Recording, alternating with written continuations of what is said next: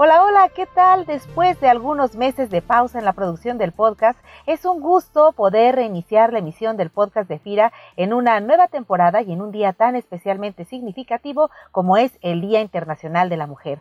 Y aunque para muchas mujeres la conmemoración de este día nos puede resultar compleja, polémica y de triste evaluación por la brecha que falta recorrer en muchos de los aspectos de igualdad de oportunidades con respecto a las oportunidades que tienen los varones, la reflexión sobre esas brechas es aún más profunda si consideramos las condiciones en que viven las mujeres en el campo y en el medio rural.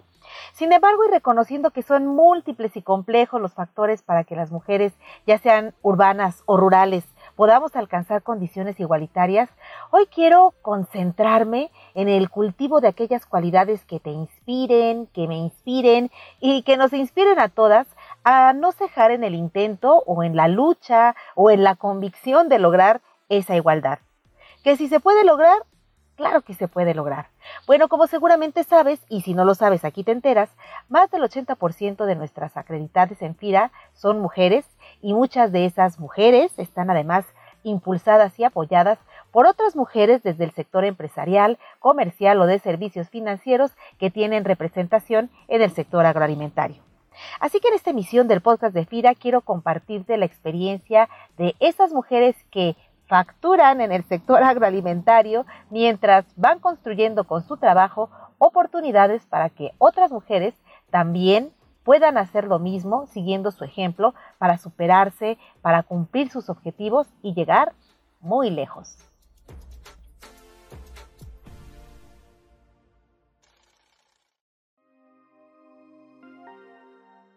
Mi nombre es Ana Vizcaíno, soy productora de ganado bovino y para llegar a donde estoy he tenido mucha disciplina, perseverancia y los obstáculos a los que me he enfrentado son vencer las adversidades día con día del cambio climático y de las actividades que rodean el ámbito ganadero. Hola, hola, mi nombre es Paloma Chávez, soy productor de frutos rojos, en específico de la fresa. El llegar hasta aquí ha sido algo complicado porque no era expertise en el área. He ido poco a poco descubriendo, conociendo, investigando, averiguando, tomando experiencia. Mi principal obstáculo precisamente ha sido mi inexperiencia, a veces falta de conocimiento en algunas situaciones, pero lo hemos logrado. Yo soy Nidia Orue, estoy trabajando actualmente en el clúster de alimentos. Nosotros somos una asociación civil sin fines de lucro que apoyamos al sector agroalimentario desde el campo hasta la mesa. Nosotros aquí en el, en el clúster de alimentos lo que hemos visto es que hay muchas mujeres en la parte de producción primaria, luego ya en la parte de agroindustria hay más en puestos operativos y conforme va subiendo las posiciones eh, va disminuyendo el número de mujeres. Pues me presento, mi nombre es Lorena Delgado, soy socia empresaria de Grupo Pomas. Sí, pues mira, te platico, yo tuve la fortuna de literal nacer en este medio. Mi papá eh, era encargado de una granja reproductora de aves la vida empresarial para las mujeres siempre requiere de un esfuerzo superior por esos roles de género y donde está comprobado que, por ejemplo, pues las mujeres este, que trabajamos dedicamos todavía este, cuatro horas más, además de nuestro ámbito laboral, pues para ese tipo de actividades, ¿no? De, este, familiares. Mi nombre es eh, Norma Carolina Maldonado Ruiz y soy gerente general de Casa Doctora Arroyo. Yo pienso que el principal problema para que las mujeres del campo puedan crecer su actividad productiva o su negocio es porque las mujeres se enfrentan a una segregación profesional, estereotipos, costumbres, las barreras para ejercer derechos sobre la propiedad, la falta de acceso a créditos, los recursos y tecnología, a la violencia de género y pues muchos obstáculos que, que, que dificultan el crecimiento de los negocios. Hola, buenos días. Mi nombre es Horaria Montalvo Hernández el gerente administrativo de, del mismo empresarial Complotar. Eh, generalmente de donde estudié, pues hablamos de viajes de estudios a, regiones, a pueblos, y pues sí nos cuestionaban, ¿no? ¿Ustedes qué hacen aquí? Ustedes deberían estar en su casa ayudando a su mamá, ¿no? Ya como, como asesor técnico, pues igual, primero la desconfianza, ¿no? De, de los productores, pero pues con el conocimiento, el aprendizaje que trae uno, pues demuestra uno lo, lo contrario, ¿eh? vamos a agarrar confianza por parte de ellos. Mira, mi nombre es Irene Lermachín, soy agricultora, productora agrícola y soy socia también del grupo Safins. La primero, la falta de confianza en nosotros mismas en creernos que tenemos la capacidad, que tenemos el poder, la fortaleza para lograr y cumplir esas ilusiones, esos retos que tenemos. Ese esquema en el que nos han etiquetado es el que provoca que no podamos nosotros crecer piensan que el negocio lo vamos a manejar con el corazón, lo vamos a manejar emocionalmente. No están equivocados, ¿eh? Pero te voy a decir, si lo manejamos, una mujer cuando va a dirigir un proyecto o un equipo, pues lo hace con amor, lo hace con paciencia, lo cuida mucho, lo cuida como se cuida su hogar, o sea, al, emprender y hacer un negocio propio, lo cuidas bastante, como si fuera tu propio hijo, te enamoras, lo proteges. Este negocio te llena de ilusión y lo haces parte de tu familia, así trabajas con tu gente. Mi nombre es Lourdes Castro Guzmán, soy presidente de la Unión de Cañeros Nacional Asociación Civil, abastecedores de la caña de azúcar del ingenio de industrial azucarera de Atencingo, así como también productora cañera. Mi mayor logro, después de una de mis peores experiencias, desde el inicio de mi representación, me enfrenté a obstáculos muy difíciles, pero con amor a esta organización y a mis afiliados tuve el valor, el mismo más que cualquier hombre, de enfrentarme a todos los problemas, con la firme convicción de que podía luchar con los obstáculos que se me presentaran, lo cual me fortaleció y me ha hecho llegar al lugar en el que estoy. Eh, los obstáculos a los que me he enfrentado en esta trayectoria, además de tener que tocar puertas para buscar mejores beneficios a los afiliados, ha sido la poca credibilidad que se ha tenido a mi persona como representante por ser mujer. He tenido que buscar caminos por cuenta propia.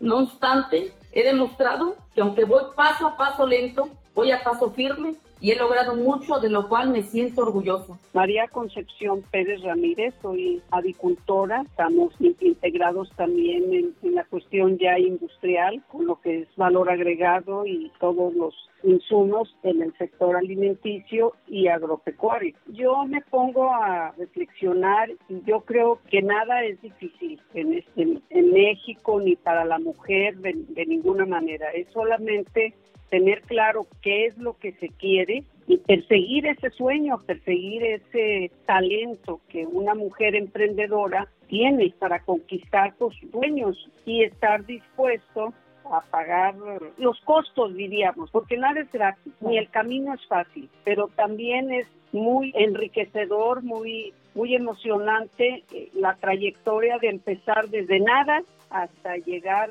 cada día con, con, los años, pues adquirir nuevos escalafones, nuevos compromisos, nuevos retos. Y es una historia de trabajo duro. Pues yo digo que no hay nada peor que no tener sueños. Entonces, si tú vas caminando dificultad tras dificultad para lograr lo que tú te trazaste, es muy placentero.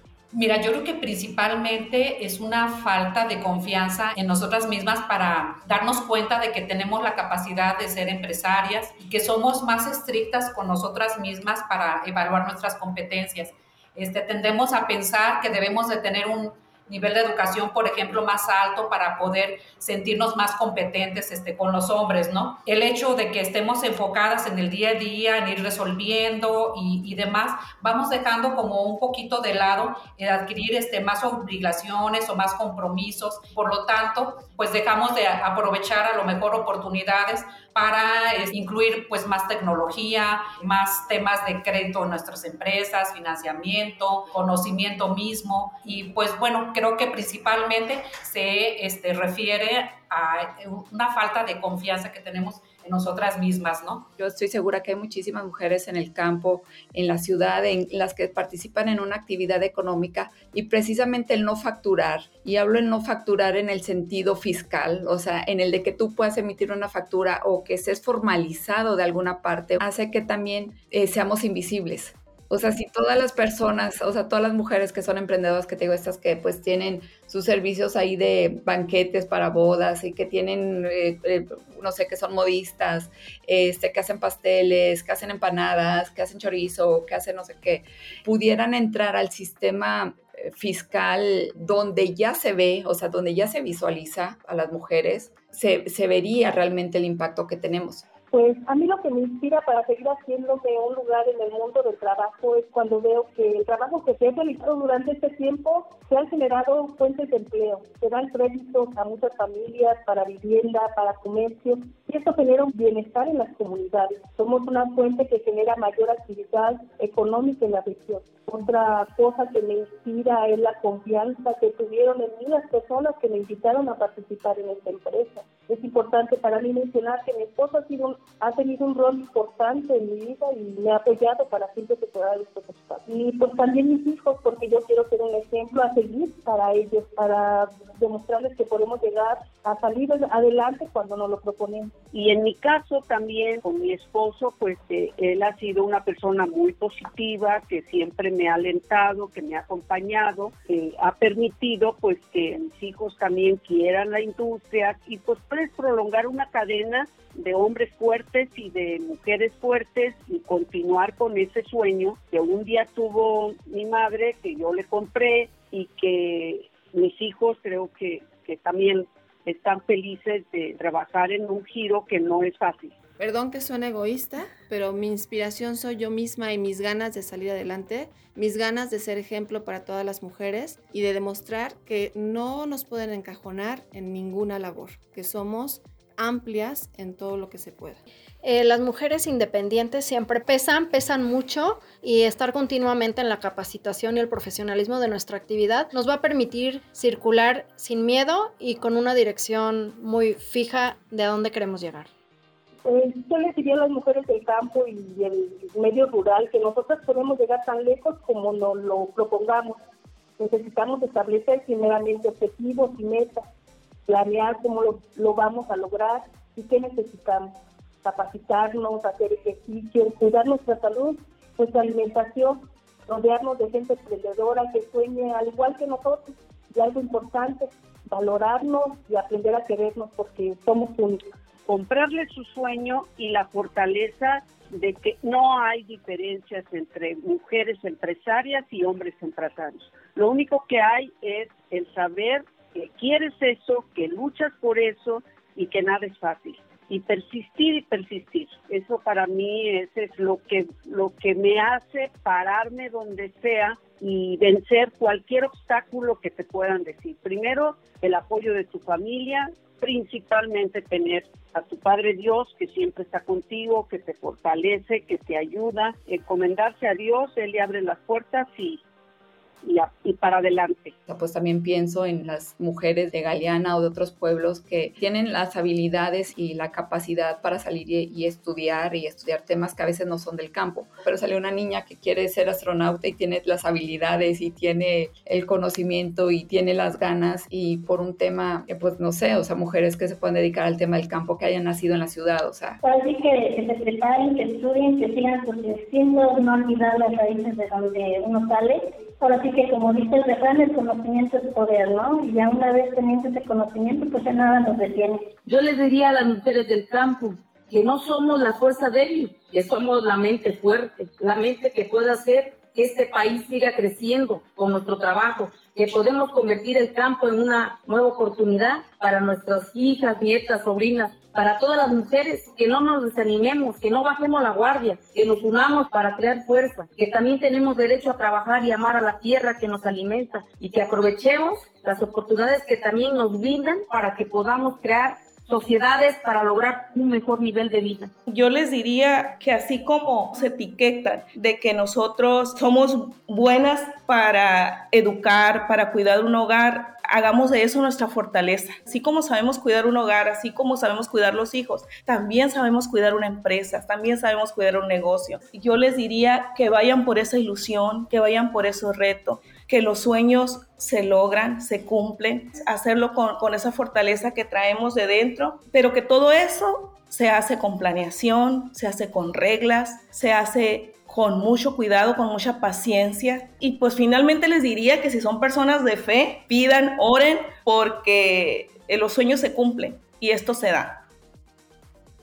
Bueno, pues ya escuchaste algunas de nuestras acreditadas intermediarias financieras, productoras o empresarias compartir cómo han tomado en su vida las oportunidades y al igual que tú y que yo, buscan su lugar, su crecimiento, su papel, el reconocimiento a sus actividades, mejores condiciones de vida para ellas y para sus familias, mientras van dejando un legado para nuestro sector y para que las nuevas generaciones de mujeres nunca, nunca dejen de ser y hacer lo que deseen para lograr sus objetivos sin que el hecho de ser mujer sea una limitación. Y a ti, amiga escucha, compañera de FIRA que estás oyendo este podcast, ¿qué te inspira para cumplir tus sueños y objetivos? Te pido un favor, compárteme a la cuenta de correo searista, que junto suena carista, arroba fira.go.mx, que te mueve a sacar el Power Woman para buscar tu espacio de reconocimiento y de liderazgo en el mundo del trabajo y también qué piensas que nos limita. Y si cachaste este episodio del podcast por redes sociales, escríbeme un comentario en la cuenta de Twitter, Facebook o Instagram donde hayas accedido al podcast. No te olvides también de calificar con 5 estrellitas el episodio y compartirlo con quien pienses que le viene bien escucharlo. Gracias a nuestro compañero Axel Scuti en la producción de esta semana y gracias también a mis compañeros y compañeras en FIRA, Alfonso Fiscal, Roberto Ramírez, Paola Olivares, Almadelia Cruz del equipo de la Residencia Estatal Nuevo León, Pablo Calderón, Kenia Castellanos, Magda Lidiana Ibarra del equipo de la Residencia Estatal Jalisco, Cupertino Gerón en la Residencia Estatal de Puebla, José Luis Arcántara en la Residencia Estatal Sinaloa, Beatriz Mora de la Residencia Estatal Yucatán, Rosalinda Salgado y Yolanda Arellano de la Residencia Estatal Michoacán y Nora Vázquez en la Dirección de Agricultura de Saber. A todos y a todas, mil gracias por su gestión y apoyo para hacer posibles las entrevistas de este podcast. Nos saludamos pronto en el próximo episodio del podcast de FIRA.